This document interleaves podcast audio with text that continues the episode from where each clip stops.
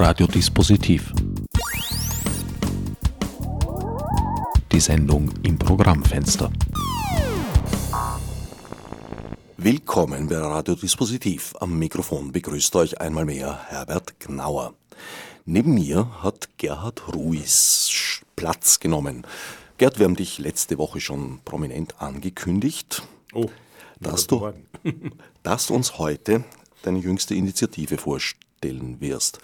Nicht ganz zum ersten Mal bläst du zur Rettung des ORF. Genau in erster Linie eigentlich. Diesmal geht's um Ö1 vor allem und die Erhaltung des Funkhauses. Zu diesem Behufe hat sich letzte Woche Donnerstag am 19.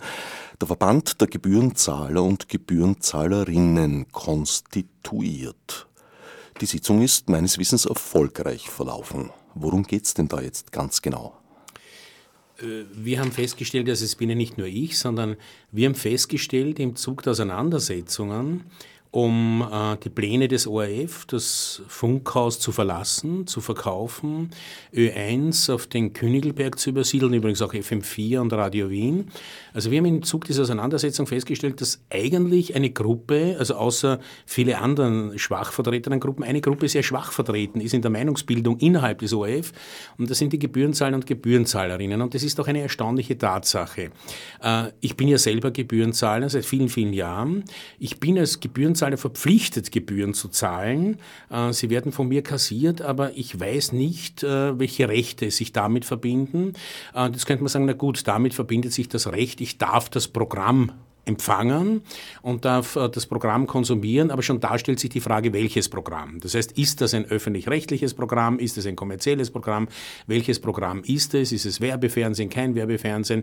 Also wir gehen beim ORF vom öffentlich-rechtlichen Programm aus und entzündet hat sich daran, dass ja ich und viele der Gebührenzahler und Gebührenzahlerinnen jetzt plötzlich herangezogen werden, um äh, nicht nur für Sanierungskosten, was ja vielleicht noch einigermaßen einsichtig wäre, äh, unser Geld zu zahlen, oder dafür mitzuzahlen, sondern auch für eine Neuerrichtung am Königelberg, also für einen Newsroom, für ein Retro-Gebäude, wie ich meine, wo dann alles äh, vernetzt, erarbeitet und, und äh, produziert und, und gesendet werden soll.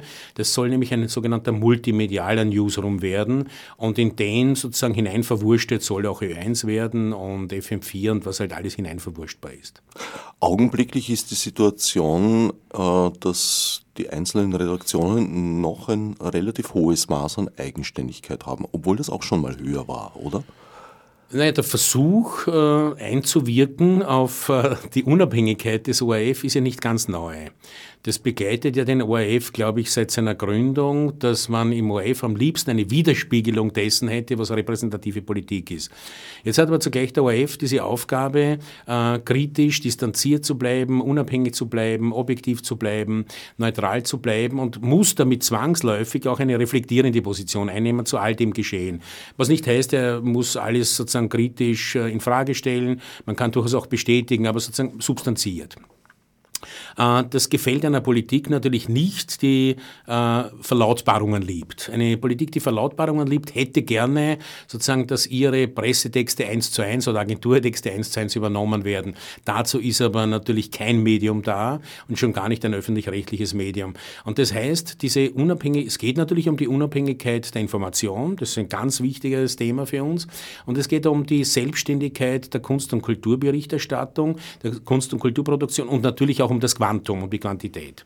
Also wir gehen davon aus und wir können davon ausgehen, Ö1 ist europaweit wahrscheinlich in, nach allen möglichen Gesichtspunkten der erfolgreichste ähm, Kultur- und Informationssender, Radio- und Kultur- und Informationssender, öffentlich, öffentlich-rechtliche Radio-, Kultur- und Informationssender. Danke für die Präzisierung. Das ist notwendig. Äh, Man muss natürlich auch mit Im einigen... freien Radio ist das durchaus notwendig. Genau, ist auch notwendig und wichtig, weil ich glaube, dass die freien Radios ganz bestimmte Qualitäten und Profilierungen entwickelt haben, äh, die aber zugleich auch für mich korrespondierend zum öffentlich- öffentlich-rechtlichen Rundfunk äh, sind, weil sozusagen die freien Radios näher am Publikum sind und daher, daher automatisch mehr Experimente eingehen, andere Inhalte und, und Themen aufbereiten, suchen, finden, entdecken, die dann halt sozusagen sozusagen das größere Medium erst später entdeckt, weil es automatisch eine gewisse Trägheit hat.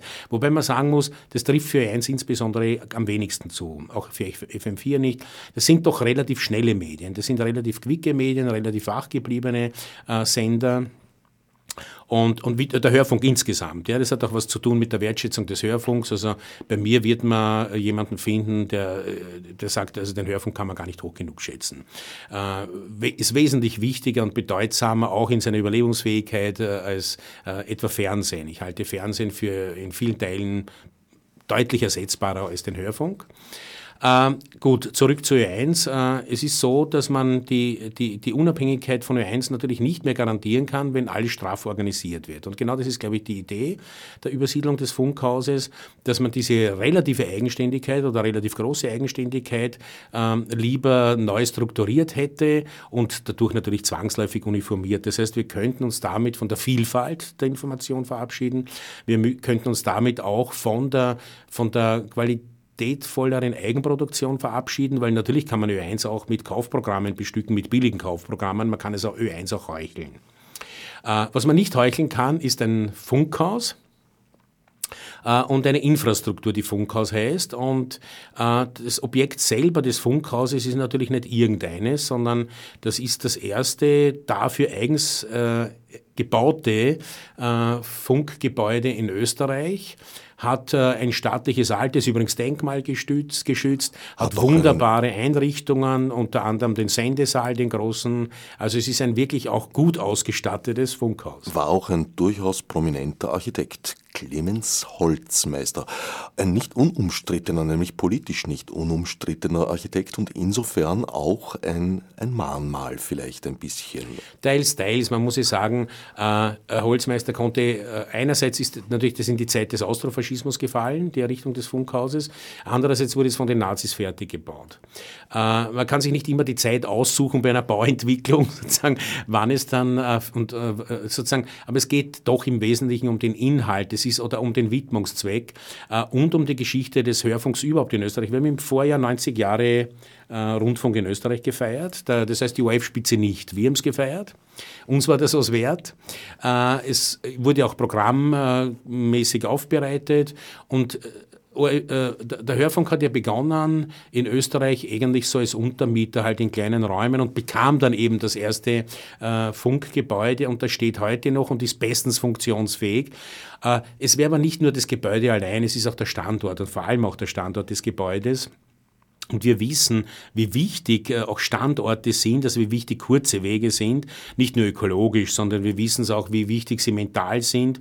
Und wie wichtig bei dem schnellen Medium äh, Radio es wichtig ist, äh, auch schnell wo zu sein beim Fernsehen, das ja doch sehr viel schwerfälliger produziert wird oder sehr viel aufwendiger, genügt denn auch ein anderes Tempo. Obwohl es eigentlich immer, man hat immer das Gefühl, das sei ein schnelles Medium, aber Tatsache ist, der Hörfunk ist schneller. Jetzt ließe sich einwenden, wir leben ja nicht mehr in einer Zeit, in der physische Bänder durch die Gegend transportiert werden müssen. Also heute ließe sich durchaus in Echtzeit auch von weit entfernten Orten berichten. Na, berichten lässt sich immer von überall her, aber die Leute wird man immer nur konkret treffen oder nicht. Das heißt, äh, ich werde einen Künstler, der am Hauptbahnhof ankommt und in die Innenstadt unterwegs ist und da, wo ich, wenn ich als Rundfunkgebäude am Weg lieb, leicht motivieren können, bei mir im Studio vorbeizukommen zu einem Live-Gespräch. Äh, ich kann das natürlich alles per Telefoninterview machen. Ich kann es sogar mit, mit, mit äh, auf digitalen Wegen weiterleiten. Nur wir wissen ja alle, der Live-Charakter ist nicht ersetzbar, die direkte Begegnung ist nicht ersetzbar. Das heißt, es hat alles auch mit Atmosphäre zu tun und mit Kontakt und mit Identifikation.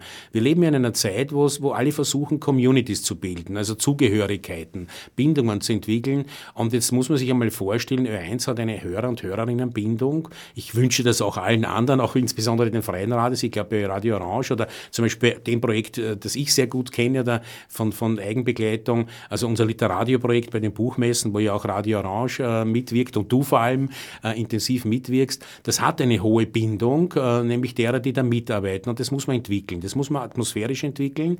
Das heißt, wir leben ja auch davon, dass bei uns Leute, und das ist übrigens beim, äh, bei Ö1 sehr oft der Fall, auf eigene Kosten oder ohne etwas zu kosten als Personen mitwirken wollen und da sind und Präsenz haben. Und das ist ja oft auch bei uns so gewesen, während Leute, wenn sie ein Erfolgsbuch hatten in Jahren, wo sie dann von großen deutschen äh, Fernsehanstalten oder Funkanstalten interviewt worden sind, äh, durchaus honoriert wurden für ihre Interviews, sind sie zu uns immer honorarfrei gekommen. Das heißt, warum sind sie gekommen? Weil es eine hohe Bindung und Identifikation mit dem gibt, was wir machen.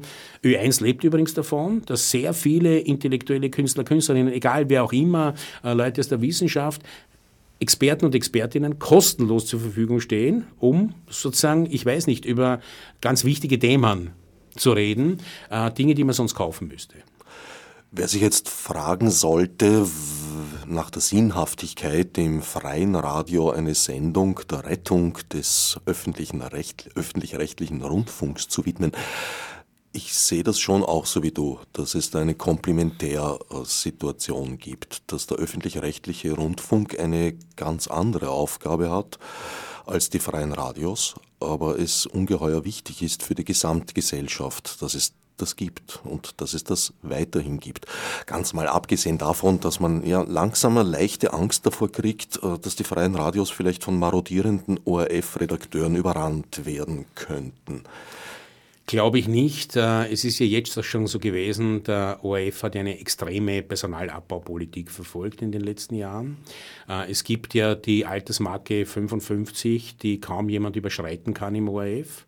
Äh, übrigens sollte Wrabetz jetzt auch endlich gehen. Er wird, glaube ich, 55. Er müsste sich selber in die von mir aus neue Selbstständigkeit entlassen oder ähnliches. Also das alles geschieht ja mit vielen Mitarbeitern und Mitarbeiterinnen, hochqualifizierten Leuten. Wir wissen aber alle, warum das geschieht. Nicht? Also der, der ORF möchte sich gewinnbringender machen, als er ist. Äh, ich sehe das aber so, dass der ORF einen öffentlich-rechtlichen Auftrag hat, und zwar einen Grundversorgungsauftrag. Das kann man natürlich keinem einzelnen freien äh, Radio zumuten, kann sagen, du bist für die Grundversorgung da nicht einmal eines äh, Bezirks, nämlich all der Bedürfnisse auf diesem Sektor, sondern die sind hochspezialisiert und das merken wir ja auch, dass es, oder es gibt Spezialisierungen, die, die, die ein, ein, ein mit einem Grundversorgungsauftrag ausgestattetes Medium nicht haben kann. Insofern gibt es wirklich eine auch inhaltlich sehr gute Ergänzung. Äh, ich glaube nicht, dass die freien Radios überrannt werden von, ähm, von nicht mehr beim ORF Beschäftigten, sondern ich glaube, dass es einfach Umorientierungen gibt. Es wandern viele in den Online-Bereich ab, es wandern viele ab in eine scheinneue Selbstständigkeit und arbeiten zu für den ORF zu natürlich deutlich schlechteren Honorarbedingungen als vorher. Also eigentlich ist es, ist es auch, äh, geht damit einher Sozialdumping, Honorardumping, alle diesen, grauen, alle diesen grauenhaften Dinge, die wir kennen, ähm, die wir leider nicht genug energisch erfolgreich gesellschaftspolitisch bekämpfen können. Und für mich die Spitze ist ja, dass der ORF jetzt im Zuge des Song Contests, ich weiß nicht wie viele Leute sucht, die Volontariate, kostenlose Volontariate machen dürfen äh, und, und, und ja, gegen, glaube ich, Verpflegung und das sind also wochenlange Arbeit, äh, die unhonoriert ist, also die noch schlechter honoriert werden, als wenn man zum Beispiel bei einem, äh, bei einem Personalverleiher arbeiten würde. Und das ist natürlich sozusagen etwas, wenn man zugleich behauptet, man zeigt also dann das Event des Jahres und überhaupt Europas und zugleich am anderen Ende hat man lauter unbezahlte Tätigkeiten, das halte ich für eine Schande. Gut, also da muss man allerdings sagen, da ist der ORF äh, ja sozusagen unschuldig zum Handkuss gekommen. Sie waren noch nicht sehr darauf vorbereitet auf den Gewinn des Song Contests. Ich kann mich erinnern, ich war in dieser fraglichen Nacht unterwegs und bin relativ spät nach Hause gekommen und habe dann, weil ich noch ein bisschen aufgedreht war, so irgendwann einmal, ich weiß nicht, 1 Uhr früh oder sowas habe ich den Fernseher eingeschaltet, da lief ein Film und nachher kam Seitenblicke. Seitenblicke, die eine Folge, eine Wiederholung, die zur Gänze diese Folge äh, Conchita Wurst gewidmet war. Mhm. Allerdings äh, ja auf Stand vor dem Finale. Das Internet ist gleichzeitig übergegangen von Conchita Wurst Fotos und mhm. Kaiserin Sissi Bildern mhm. mit Conchita Bart und ähnlichen Dingen.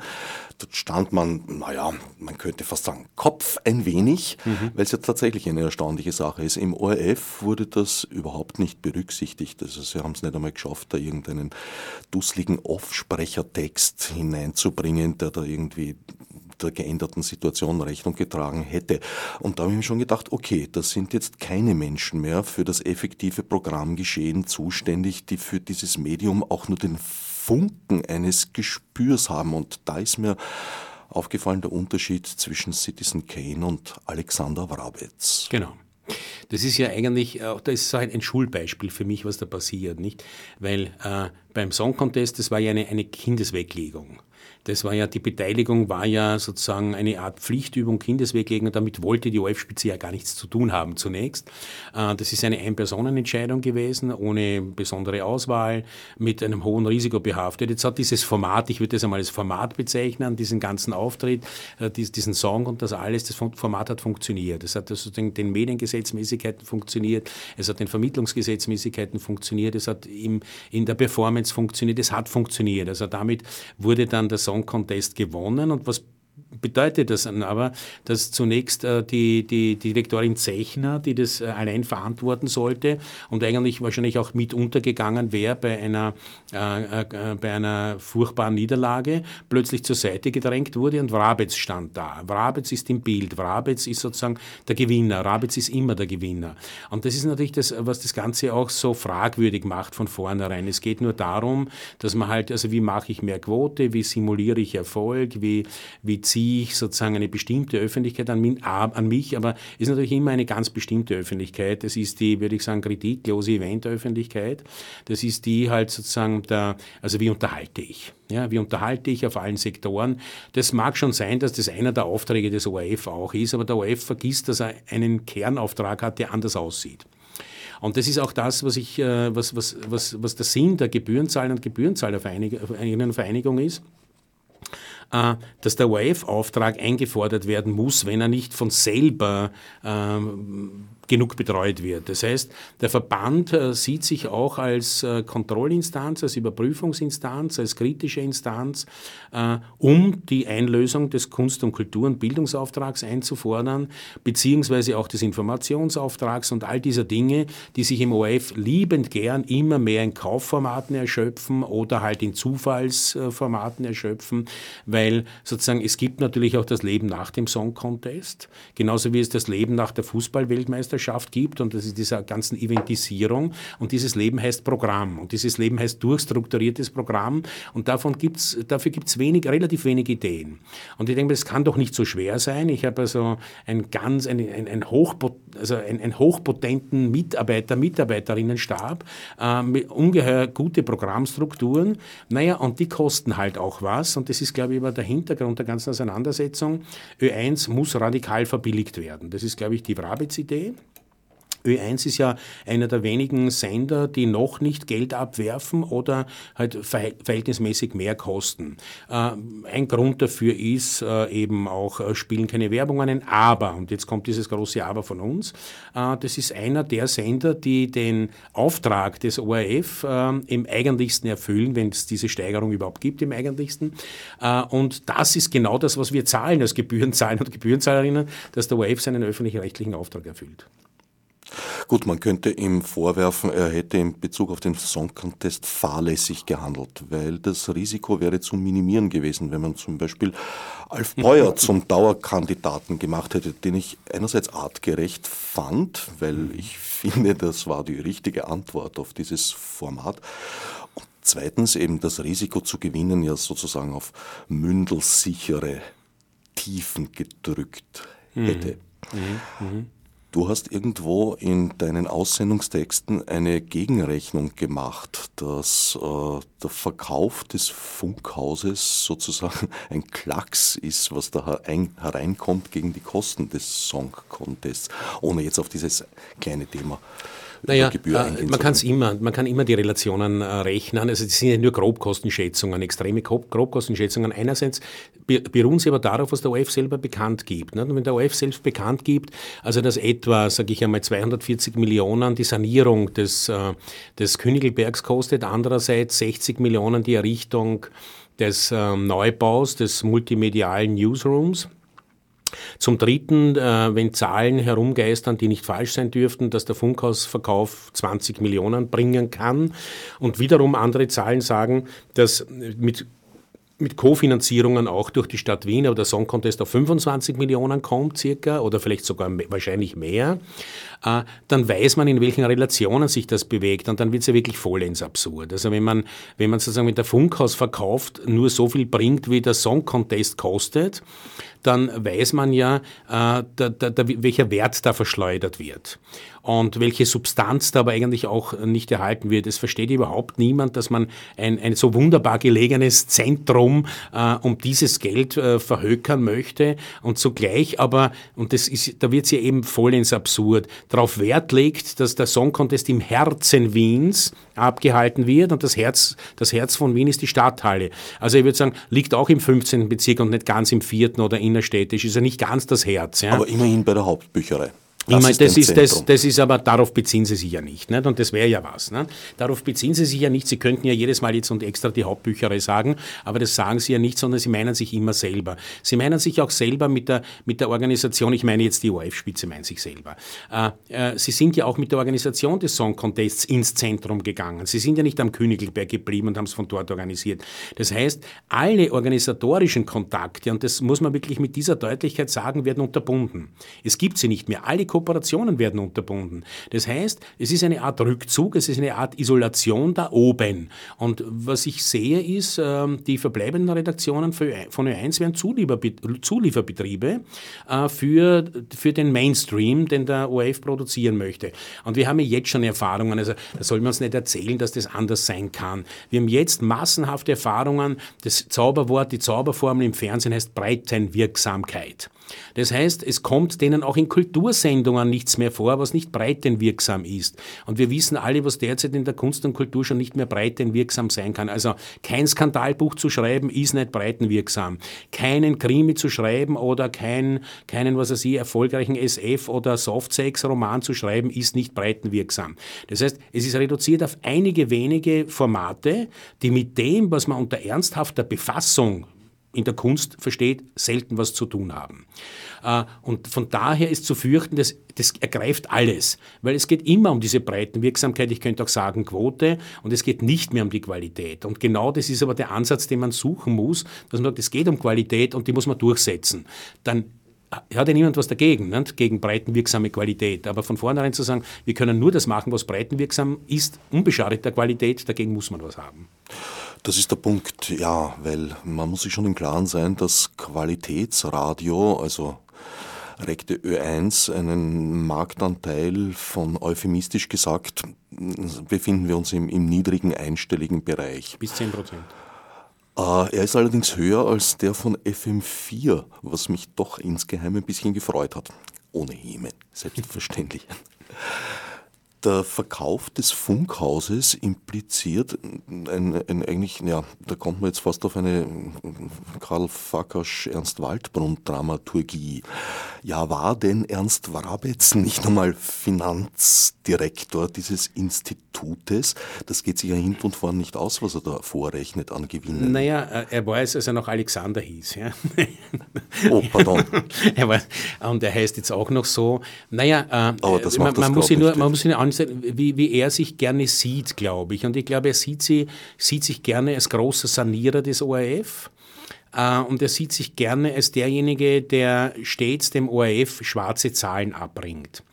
Äh, also er, er, sieht sich als, letztlich sieht er sich als erfolgreicher Chef, also als, Chef eines erfolgreichen Wirtschaftsunternehmens. Das ist aber nur eine Seite der Medaille. Aber das genau verwundert, wenn ich vorgerechnet bekomme von dir, dass durch den Verkauf des Funkhauses genau jene Summe hereinkommt, die für die fünf Jahre Miete gezahlt werden muss, ja. die das Funkhaus, ja, sie wollen ja die Argentinerstraße anmieten ja. für einen ja. Zeitraum von fünf Jahren. Das heißt, sie lukrieren jetzt eine gewisse Summe Geldes, aber es ist dann der Bestand weg und man gibt dieses Geld auch gleich wieder aus, weil man den Standort offenbar doch noch braucht.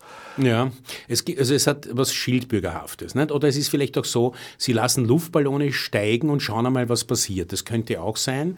Äh, es sind lancierte Geschichten. Tatsache ist aber, es ist natürlich ein Schildbürgerstreich, wenn ich sage, ich verkaufe jetzt und miete zurück, weil eigentlich brauche ich es noch fünf Jahre lang ist ein Schildbürgerstreich, weil ich könnte ja so verkaufen, dass ich dann erst in fünf Jahren, wenn ich es nicht mehr brauche, äh, das, äh, das Gebäude dann auch verkaufe. Also das ist eine der unverständlichen Dinge, wie es viele, viele unverständliche Dinge in dem Kontext gibt. Möglicherweise wird hier nicht mit einer Stimme gesprochen, sondern mit mehreren Stimmen. Möglicherweise gibt es Dinge, die wir nicht erfahren, die trotzdem existieren.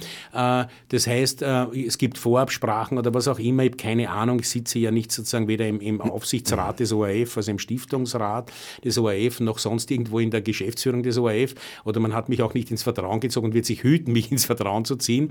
Äh, Tatsache ist, glaube ich, dass das Fernziel, das nicht ausgesprochene Fernziel ist, wenn ich sage, Ö1 billiger zu machen, bedeutet das natürlich, Leute abzubauen. Das ist glasklar. Äh, ähm, äh, Grasl äh, sagt es auch, der Geschäftsführer, der neue Geschäftsführer des OF sagt es ja bereits. Er sagt, wir werden dann, also sozusagen die teuren Mitarbeiter werden mehr oder weniger in Pension geschickt oder gehen und wir werden mit jungen, äh, dynamischen und, was er nicht sagt, billigen neuen Kräften Programm machen. Das heißt, äh, die Idee ist, dass im Prekariat, in dem wir uns ja befinden, genug hochqualifiziertes Personal vorhanden ist, das zu den schändlichsten Honorarbedingungen auch noch bereit ist zu arbeiten. Damit, glaube ich, wird spekuliert. Äh, und das ist, glaube ich, einer der Faktoren, dass man sagt, man macht es trotzdem, man macht es bei günstigem Wind, äh, weil man wird sich letztendlich dann viel Geld ersparen können, indem man Ö1 simuliert, siehe OF3. ORF3 wird dann so wie ein, ein, ein Kulturschutzschild vor, vor dem ORF hergetragen. Wir erfüllen ja doch unseren öffentlich-rechtlichen Bildungs- und Kulturauftrag. Tatsache ist, wer immer mit ORF3 arbeitet, weiß, das ist äh, budgetär eigentlich unter jeder Kritik wie man dort arbeiten muss. Äh, und äh, dass man da überhaupt noch was zustande bringt, ist erstaunlich. Aber das ist sozusagen, das darf nichts kosten. Das ist genau der Bereich, der nichts kosten darf, ist gleich übersetzt, Kunst und Kultur und Information dürfen nichts kosten.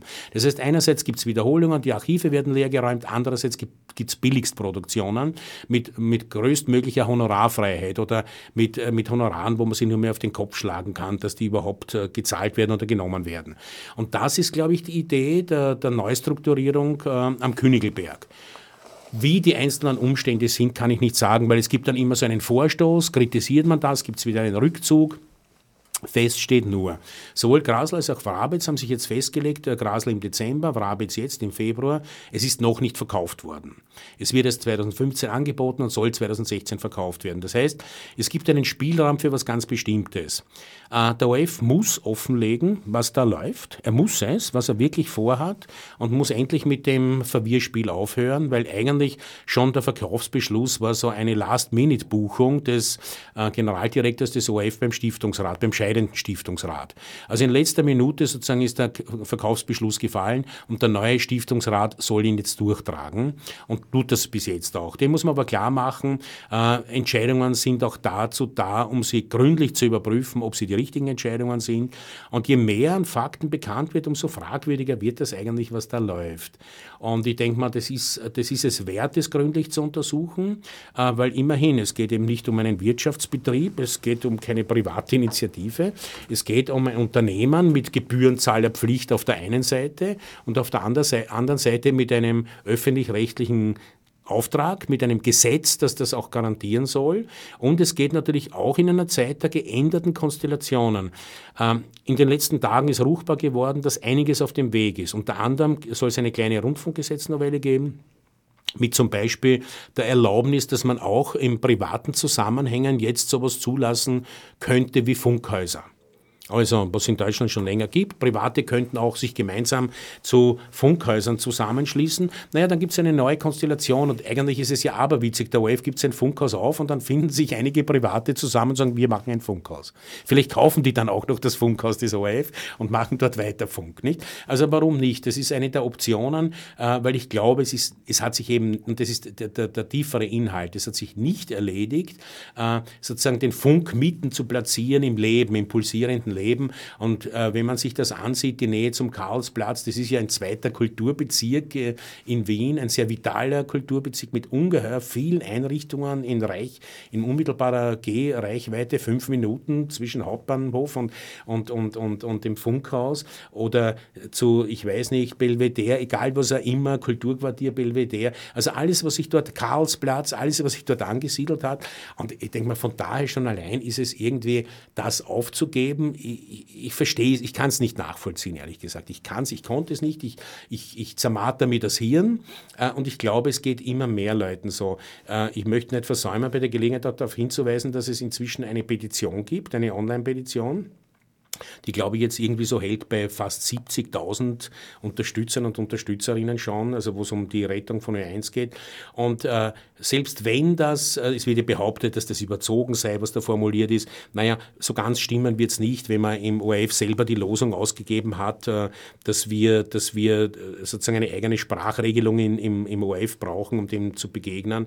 Also wenn man das nicht einmal aushält, äh, diskursiv aushält, dann ist schon was dran. Tatsache ist, 70, fast 70 70.000 Leute jetzt befürchten, dass Ö1 was passiert und wollen um Ö1 kämpfen. Das ist gewaltig etwas. Und das ist, sind nicht alle, bei weitem nicht alle. Und genau dasselbe der offene Brief der ORF-Mitarbeiter und Mitarbeiterinnen, der derzeit von rund 300, ja, das muss man sich vorstellen, aus der Technik, aus den Redaktionen von FM4, von ORF1, von Radio Wien unterschrieben worden ist. Äh, für mich ist das eine Palastrevolution. Was macht aber Rabetz? Er reagiert darauf in der Zeitung äh, auf die Funkhausaktivisten, und auf die wenigen Funkhausaktivisten.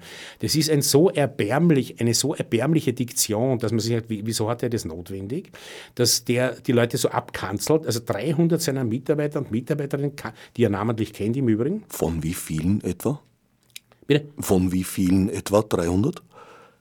Die, die, Gesamtzahl, ich glaube 800 oder so irgendwas, ich, ich, kann, ich kann sie nicht sagen. Ja. Also eine qualifizierte Aber, Minderheit ja, jedenfalls. Eine qualifizierte Minderheit ist gut. Ne? Das sind ja nur die, die es artikulieren, die ihren Namen hergeben. Ne? Die sagen, ich bin's. Äh, jetzt kann man davon ausgehen, mindestens noch einmal so viel sind, die denken so und sagen nicht, ich bin's, oder werden es vielleicht auch noch sagen. Das heißt, ich glaube, gehe davon aus, dass eine überwiegende Mehrheit, und ich glaube auch am Königelberg selber, den Leuten klar wird, so wollen wir es nicht. Äh, ob sie es ändern können, weiß ich nicht, aber sie haben unsere Solidarität, das ist sicher, und sie haben unser Interesse, das ist sicher. Und ich glaube auch, dass es überhaupt so ein allgemeines öffentliches Interesse ist, dass es da gar nicht darum geht, ob man das jetzt ein spezifisches Interesse nennen kann an ganz spezifischen Dingen, sondern dass es, dass es einer der Sektoren ist, wo es um öffentliche Rechtlichkeit geht und dass das sozusagen sowieso immer ein bedrohter Bereich ist und jetzt sich konkret da manifestiert. Äh, und das kann man nicht so übergehen. Ja? Also das ist, das kann man nicht so übergehen. Eine solche Zahl von sich deklarierenden Mitarbeitern kann man nicht so schnöselhaft übergehen und sagen, das sind äh, Aktivisten und das sind nur einige wenige. Also der kennt sein eigenes Haus nicht. Wäre vielleicht ein guter Moment, um bekannt zu geben, wo man sich informieren kann über den Verband der Gebührenzahler und Gebührenzahlerinnen. Ihr seid ja auch online vertreten. Naja, wir sind online vertreten. Uns findet man auf Facebook äh, mit einer eigenen Seite mittlerweile. Uns findet man aber auf mehreren Wegen. Es ist ja so, wir sind ja eine, wie soll ich sagen, wir sind ja keine straffe Organisation bis jetzt, sondern wir sind ja ein, ein wie sagen, das ist ja das Charmante an uns. Äh, wir sind ja, wir bestehen aus mehreren Adressen und Persönlichkeiten. Also ganz einfach erreicht man, wenn man was Konkretes möchte äh, oder mitwirken möchte, erreicht man äh, derzeit den Verband über meine E-Mail-Adresse, also unter gr, Klammeraffe, literaturhaus.at. Äh, da kann man sich mit mir direkt in Verbindung setzen. Äh, man kann sich anschauen auf Facebook, was Verband der Gebührenzahler alles heißt. Man kann sich aber auch äh, ansehen im Netz. Es gibt eine eigene Webseite, die heißt Manifest für den Rundfunk mit Bindestrichen dazwischen, was es alles an Aktivitäten gegeben hat, von nicht nur wenigen Aktivisten im Übrigen, also von denen auch außerhalb des ORF. Immerhin haben wir viele, viele Initiativen, die von mehreren tausenden Leuten unterschrieben worden sind. Also die größte mit 22.000 Unterzeichnern, die solidarisch äh, waren mit den äh, Funkhausmitarbeitern und Mitarbeiterinnen, die ja ihrerseits auch unterschrieben haben. Dann einen offenen Brief, der von mehreren tausend Leuten unterschrieben worden ist aus der Kunst und Kultur mit äh, unglaublichen, also wirklich mit, mit den Spitzenkräften auf dem Sektor. Und äh, das heißt, das alles zu negieren, da muss man schon eine gehörige Portion Ignoranz haben, weil das ist genau die Substanz des ORF und genau von dieser Substanz hat der ORF in seinen Funkhausprogrammen, in seinen Radioprogrammen immer sehr gut gelebt. Das wird auf dem Königelberg nicht kriegen. Äh, vielleicht will er es auch nicht mehr haben, weil das äh, vielleicht will er automatisch diese Art von Programmen schwächen und will lieber ein bisschen simulieren, dass er ohnehin was macht. Aber das kriegt er nicht mehr, weil ich kenne niemanden, der sagt, dass ich radle jetzt schneller mal auf den Königelberg hinauf oder ich gehe mal kurz zu, kurz zu Fuß dort hinauf. Mit dem Taxi zu fahren ist zu aufwendig. Also ich weiß das ja auch aus den eigenen Erfahrungen, dass es ganz sehr viel schwerer ist, äh, den Königelberg zu erreichen, beziehungsweise Leute zu motivieren, dorthin zu gehen. Um jetzt das Ganze aus den Wiener Belangen ein bisschen herauszuheben, die Sendung wandert ja glücklicherweise mit der Sonne gen Westen wird in Linz, Innsbruck, Dornbirn und fallweise sogar in Rudolstadt am Saale Knie übernommen. Äh, wollen wir das Ganze vielleicht auf eine zumindest bundesweite Ebene mhm. heben? Gern. Und da sind wir jetzt bei den Interessen. Der Verband der Gebührenzahler und Gebührenzahlerinnen setzt sich in Szene, um die Interessen des Publikums zu mhm. vertreten. Es gibt ja eigentlich eine ORF-interne Instanz, die genau diese hm. Aufgabe hätte. Heißt auch Publikumsrat und ja. gibt es auch im Internet unter publikumsrat.orf.at. Hätten wir andere Erfahrungen gemacht mit den ORF-Instanzen, hätten wir uns von vornherein erledigt gehabt. Äh, meine Einschätzung der beiden äh, Gremien des ORF ist folgende. Im Stiftungsrat sind die politischen Parteien Österreichs vertreten, ähm, halt sozusagen je nach, äh, je nach Stimmenanzahl. Äh, also das heißt am besten natürlich die Regierung. Und im Publikumsrat sind äh, die Körperschaften vertreten, plus ein paar ausgefranste Einzelne. Das heißt aber, der Publikumsrat, mit dem konnte man wenigstens noch kommunizieren. Aber was hat man vom Publikumsrat gekriegt? Jede Anfrage ist sozusagen verständnisvoll beschwichtigend beantwortet worden. Äh, die Möglichkeiten des Publikumsrates, etwas zu bewirken im ORF, sind gleich null.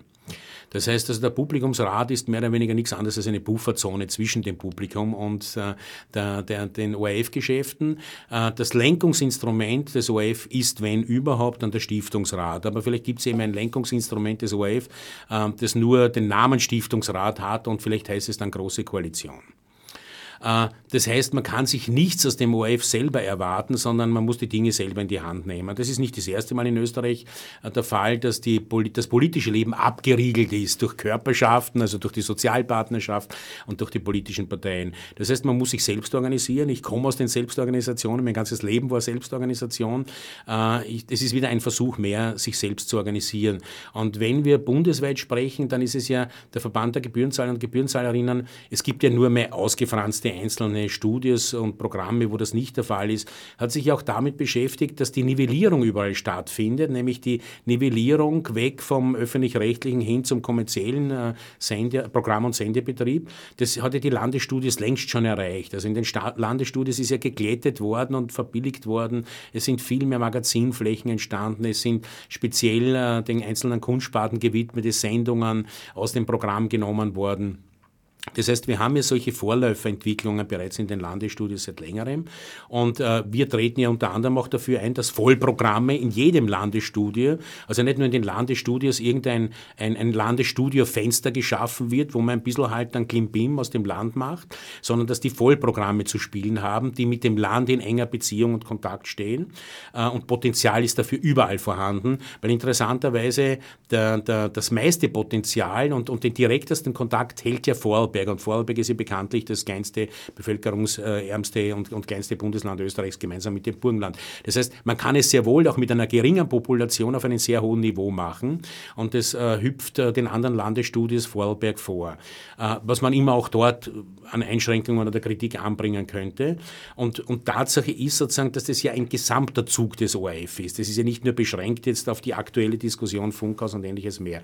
Und die Idee des Verbandes der Gebührenzahler und Gebührenzahlerinnen ist ja auch breiter angelegt. Das heißt, wir wollen ja den politischen Einfluss draußen haben. Wir wollen ja eine direkte Vertretung haben. Wir wollen ja Mitsprache. Wir wollen ja Mitsprache in der Form zumindest, dass es Offenlegungspflichten gibt, dass man etwas deklarieren muss, dass man sich den ORF nicht unter den Nagel reißen kann, als mehr oder weniger quasi private äh, Interessensphäre von wem auch immer. Äh, das heißt, wir wollen, dass auch der Stiftungsgedanke des ORF, eine Stiftung gehört der gesamten Bevölkerung, dass der gelebt wird. Äh, und äh, wenn die Gremien nicht funktionieren in der Weise, und das tun sie nicht, ich kenne viele resignierte Publikumsräte und Rätinnen, die vielleicht hingehen, aber wissen, dort geht es ums Abnicken oder ums freundlich Sprechen, aber sicher nicht ums große Entscheiden. Und selbst wenn der Publikumsrat einmal was gröber in Frage stellen würde, naja, eigentlich, er, er, er verdingt sich bis jetzt eigentlich nur als Zustimmungseinrichtung dessen, was die Geschäftsführung will. Also er ist keinesfalls die kritische Infragestellung.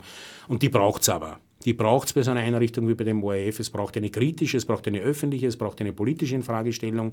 Äh, und äh, wir hoffen doch auch, dass es so viel kritisches Potenzial in Österreich gibt, dass das gelingt, wenngleich auch die Konstellationen nicht mehr dieselben sind wie früher. Das heißt, Es, hat sich, es gibt da konkurrenzierende Interessen, nämlich auch durch Kommerz, äh, Radio und Fernsehen gibt es neue Interessenkonstellationen, aber auch neue, neue Konkurrenz. Und das Interessante ist ja, also wenn es äh, weniger finanziell gut ausgestatteten Sendern gelingt, gelingt, hochwertige Programme zu machen, warum ist der ORF nicht dazu imstande, der zudem noch das Inkassorecht hat für Gebühren? Ja, das wäre ein weites Feld an dem die freien Radios nur sehr am Rande beteiligt sind. Also es, es gibt einen ganz, ganz, ganz kleinen Beitrag, der über die RTR in einen Fonds gespeist wird, in dem die freien Radios Projektfinanzierungen einreichen können. Die Zahnlosigkeit des Publikumsrats überrascht und enttäuscht auch ein wenig, wenn ich äh, zur Kenntnis nehme, dass immerhin eine bisher streitbare Person wie Eva Blimlinger dort an führender Stelle sitzt. Naja, ich glaube, dass es die große Ausnahme ist, die Eva Blimlinger, die ja bei allen unseren Protestkundungen immer aufgetreten ist als Person. Nicht? Aber ich glaube, das ist ja das Gremium, saugt das alles auf. Ich kann ja dort sehr wohl sagen, gegen meinen Willen, nicht? aber ich werde dort keine Mehrheit haben. Wenn die Sozialpartner da drinnen sitzen, wird dann trotzdem die Mehrheit so stimmen, wie die Mehrheit stimmt. Ich bin also dann die kritische Zwischenruferin, der kritische Zwischenrufer. Und die Frage ist sozusagen, wie lang mag man diese Rolle spielen? Ich schätze mal bei der Eva Blimlinger ein, dass sie sehr kämpferisch ist und das auch durchhält. Aber andere kenne ich, ich nenne deren Namen jetzt nicht, die wollten diese Rolle nicht lang spielen. Weil sie reibt auch auf und sie ist auch frustrierend. Also es ist auch frustrierend, in einem Gremien zu gehen und dann erleben zu müssen, ja eigentlich äh, die, Einflussmöglich die Beeinflussungsmöglichkeiten sind nicht gegeben, aber umgekehrt werde ich dazu herangezogen, etwas zu legitimieren, was nicht in meinem Sinn ist. Und das sagt je alles, dass die Eva Blimlinger bis jetzt keine Gelegenheit ausgelassen hat, an den Protestkundgebungen und unter den Protesterklärungen teilzunehmen. Kann den Rest des Publikumsrates aber offenbar nicht motivieren, sich dem anzuschließen. Ein weiterer Name, der auffällt, ist Siegfried Merin. Und zwar deswegen auffällt, weil sich hier doch einen, einen sehr häufigen Gast des ORF handelt, sowohl in Hörfunk als auch im Fernsehen. Siegfried Merin ist auf dem Weg, so etwas wie der Heinz Konrads der medizinischen Sendungen oder medizinisch grundierten Sendungen des ORF zu werden was vielleicht eine gewisse Interessenskollision mit sich bringen könnte. Ja, das ist, das ist sozusagen, also ich glaube, die Vernetzungen äh, funktionieren ja manchmal nur manchmal sichtbar. Meistens funktionieren sie unsichtbar äh, und vor allem die körperschaftlichen. Die körperschaftlichen, das sind eben die, die, die unsichtbaren Verbindungslinien. Und gegen diese unsichtbaren Verbindungslinien kann man relativ wenig ausrichten. Also da, das ist ja fast nur charmant, dass man es sehen kann, dass es hier sozusagen ein Naheverhältnis gibt auf mehreren Ebenen äh, und dass man sich halt da sicher nichts äh, nix, äh, nix, nix tun wird wollen, weil es ja im eigenen Interesse auch ist. Äh, das macht mir auch weniger Sorgen. Also die meisten Sorgen machen mir diese unsichtbaren, kaum greifbaren Absprachen, Verständigungen, an die man nie rankommt. Wer hat gerade mit wem telefoniert, wer trifft gerade wen gremial, wo in einem anderen Aufsichtsrat oder sonst wo. Und das heißt, diese Art von Vernetzungen und Netzwerk, die funktionieren und die Vorabsprachen und man geht dann in Sitzungen und eigentlich ist schon alles akkordiert und man kann überhaupt nichts mehr steuern oder es gibt halt dann, was eine österreichische Spezialität ist immer oder eine österreichische Herrschaftstechnik, man kriegt dann halt verständnisvolle Briefe, aber leider. Und das ist ja auch die ganze Auseinandersetzung um dieses Funkhaus und um Ö1, die, die ist ja nicht neu, die gibt es seit einem Jahr so intensiv und äh, begonnen hat sie damit, äh, dass, sie, dass es geheißen hat, jetzt, jetzt, das ist alles entschieden, das ist zu spät, jetzt kommt es daher mit euren Protesten. Na gut, man konnte nur daherkommen mit den Protesten, sobald man es erfahren hat, dass es überhaupt so ist. Und es ist also österreichisch von vornherein die resignative, den resignativen Ansatz zu wählen. Äh, Tatsache ist, wir halten jetzt im Jahr 2015, Beginn 2015, und es ist noch nicht verkauft und es soll erst verkauft werden und es soll erst verkauft sein 2016. Also es gibt keinen Grund zur Resignation, auch wenn es gremiale Beschlüsse gibt. Und ich, es erinnert mich ein wenig an Vorgeschichten. Äh, die, die Georgina Dorn hat einen sehr intensiven Kampf geführt um das Kulturforum in Warschau, das Österreichische Kulturinstitut in Warschau, das im alten äh, äh, jüdischen Ghetto in Warschau angesiedelt war, also was davon noch überhaupt erhalten ist, vom alten jüdischen Ghetto, und hat natürlich einen besonderen Standort gehabt, nämlich auch was andere Einrichtungen dort betrifft und die Zusammenarbeit. Äh, ist auch in allen Stadtkarten gewesen und, und, und, hat eine große historische Leistung erbracht, auch gegenüber den Dissidenten und Dissidentinnen. Und das wollte man halt einfach irgendwie absiedeln, also auch löschen aus Rationalisierungsgründen. Wir haben darum gekämpft, es steht heute noch dort. Und es äh, ist, ist besser ausgestattet denn je und wir sind stolz darauf. Und das heißt, das zahlt sich auch aus, das war damals auch schon alles entschieden.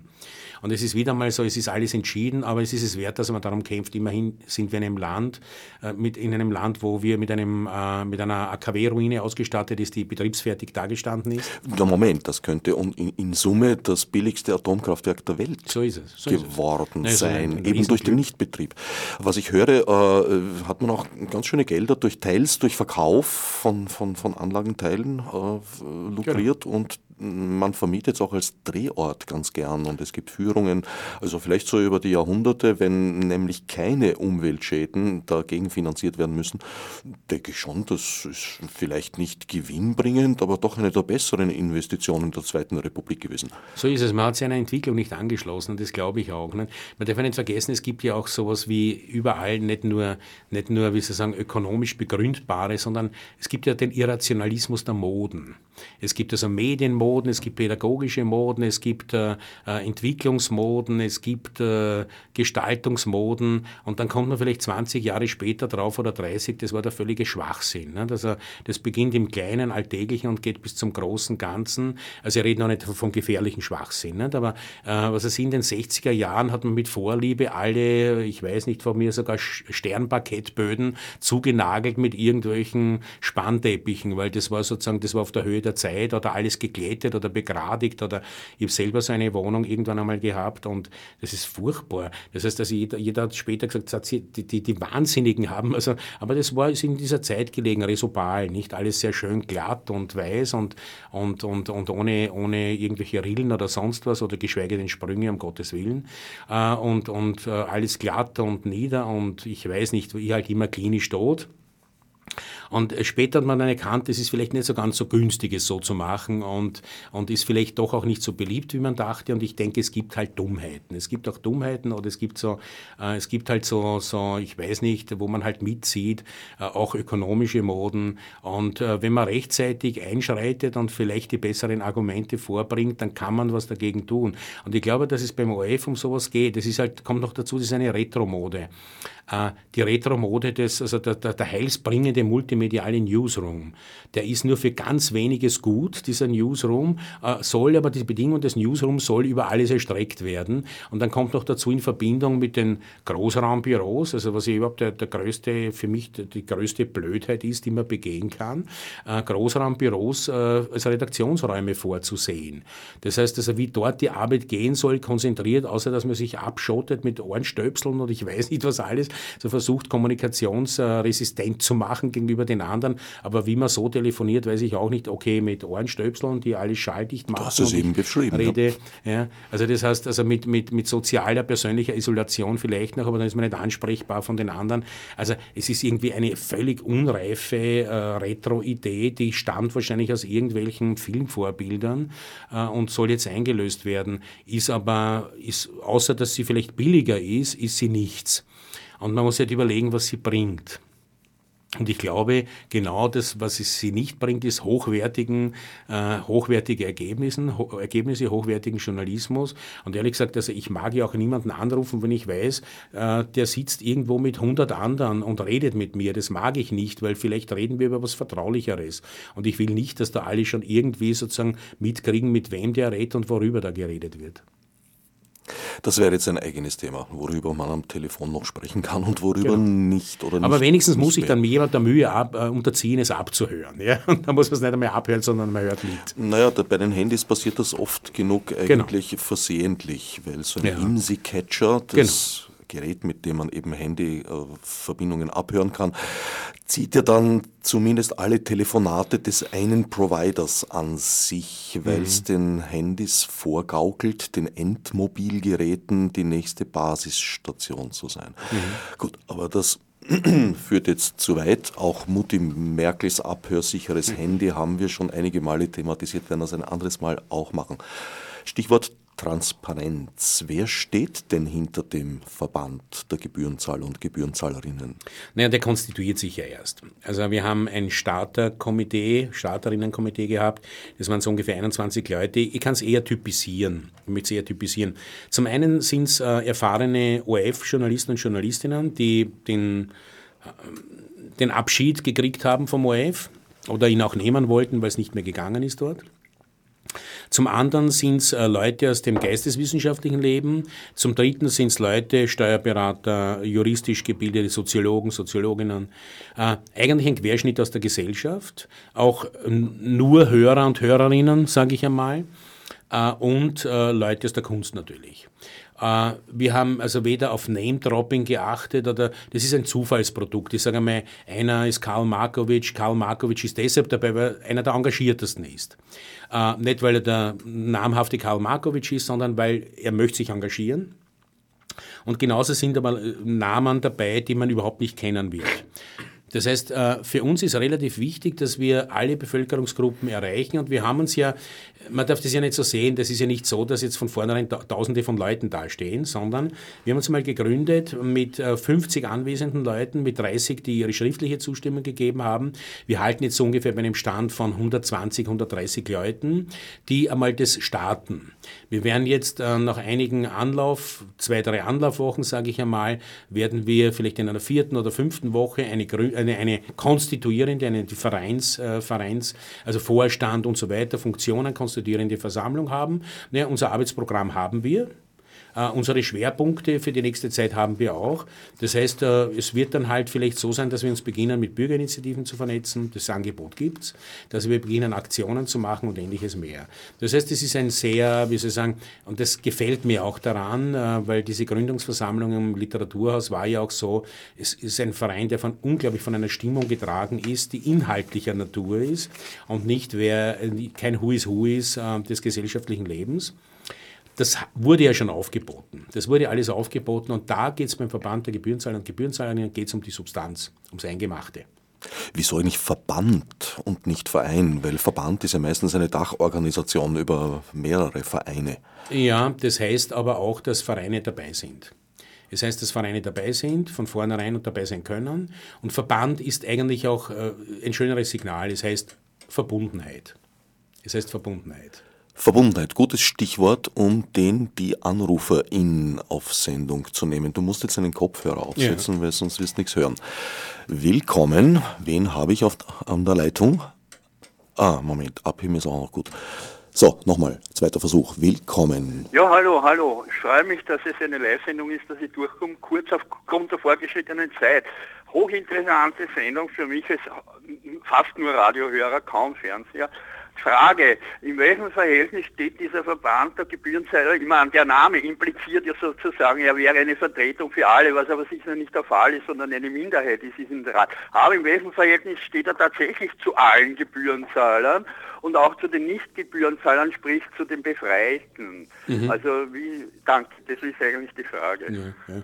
Na, die, die ist auch richtig, die Frage, ich meine, was ist alles? Alles ist zu viel, das schaffen wir sicher nicht, aber in welchem Verhältnis stehen wir? Es geht uns um den Kernauftrag. Das heißt, wir kümmern uns nicht um die große Gebarung des OF oder ähnliche Dinge, sondern um die Einlösung des Kernauftrags. Und das heißt, insofern sind wir natürlich auch die Einrichtung, die sagt, alle Interessen, die dieses öffentliche Interesse betreffen, sind unser Anliegen. Das heißt, nein, das können oder müssen oder sollen alle bei uns Mitglied sein.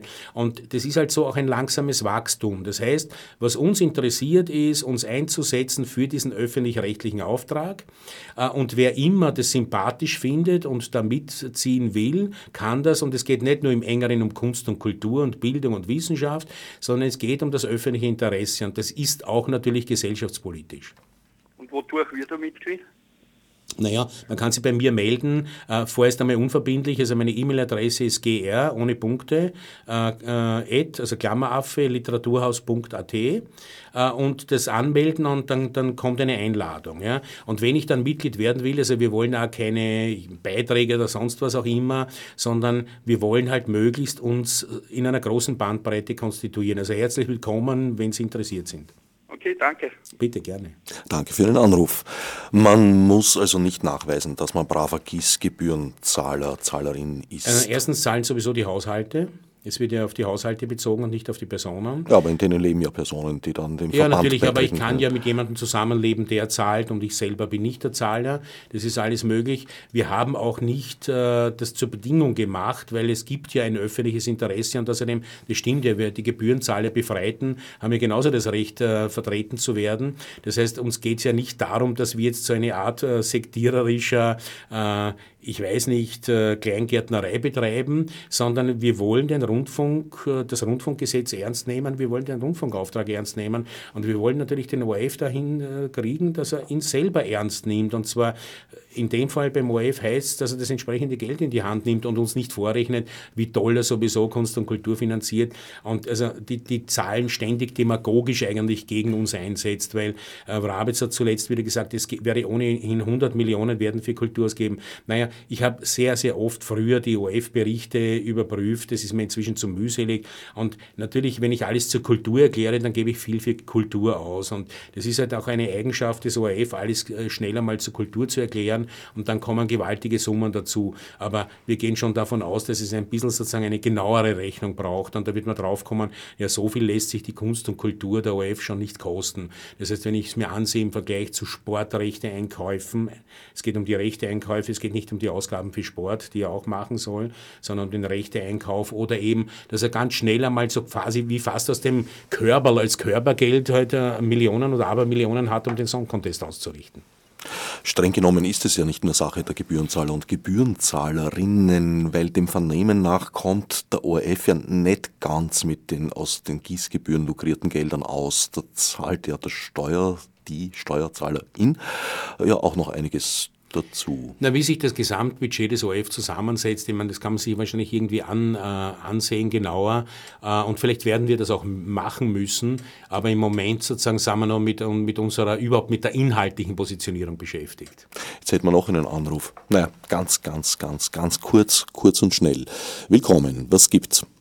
Ja, hallo. Äh, wie ist es eigentlich möglich, dass für Sport äh, so viel Geld ausgegeben wird? Warum kommt das nicht auf einen Extrasender? Danke für den Anruf. Ja. Ich muss leider kurz machen, wir haben Ja, nur noch 40 okay, Minuten, äh, Sekunden. Okay, äh, wie es möglich ist, weiß ich nicht. Äh, es ist nur der Fall. Und das ist auch ein Umstand, den wir bekämpfen, weil natürlich sozusagen, also da herrscht inzwischen die pure Abzocke. Da herrscht wirklich die pure Abzocke, die haben Tarife, die sind nicht mehr nachvollziehbar und sie werden gezahlt. Vermutlich, weil der OF glaubt, er verliert äh, Seherinnen und Seher und er gewinnt Seherinnen und Seher. Das heißt, weil es um die Quote geht. Ist aber nicht unbedingt unser Kerninteresse. Dabei müssen wir es jetzt leider bewenden lassen. Ich habe jetzt noch, naja, 18 Sekunden abzüglich des Jingles, um dich vorzustellen. Gerhard Ruiz, gr.literaturhaus.at, war mein heutiger Sendegast. Mein Name Herbert Gnauer und ich danke fürs Zuhören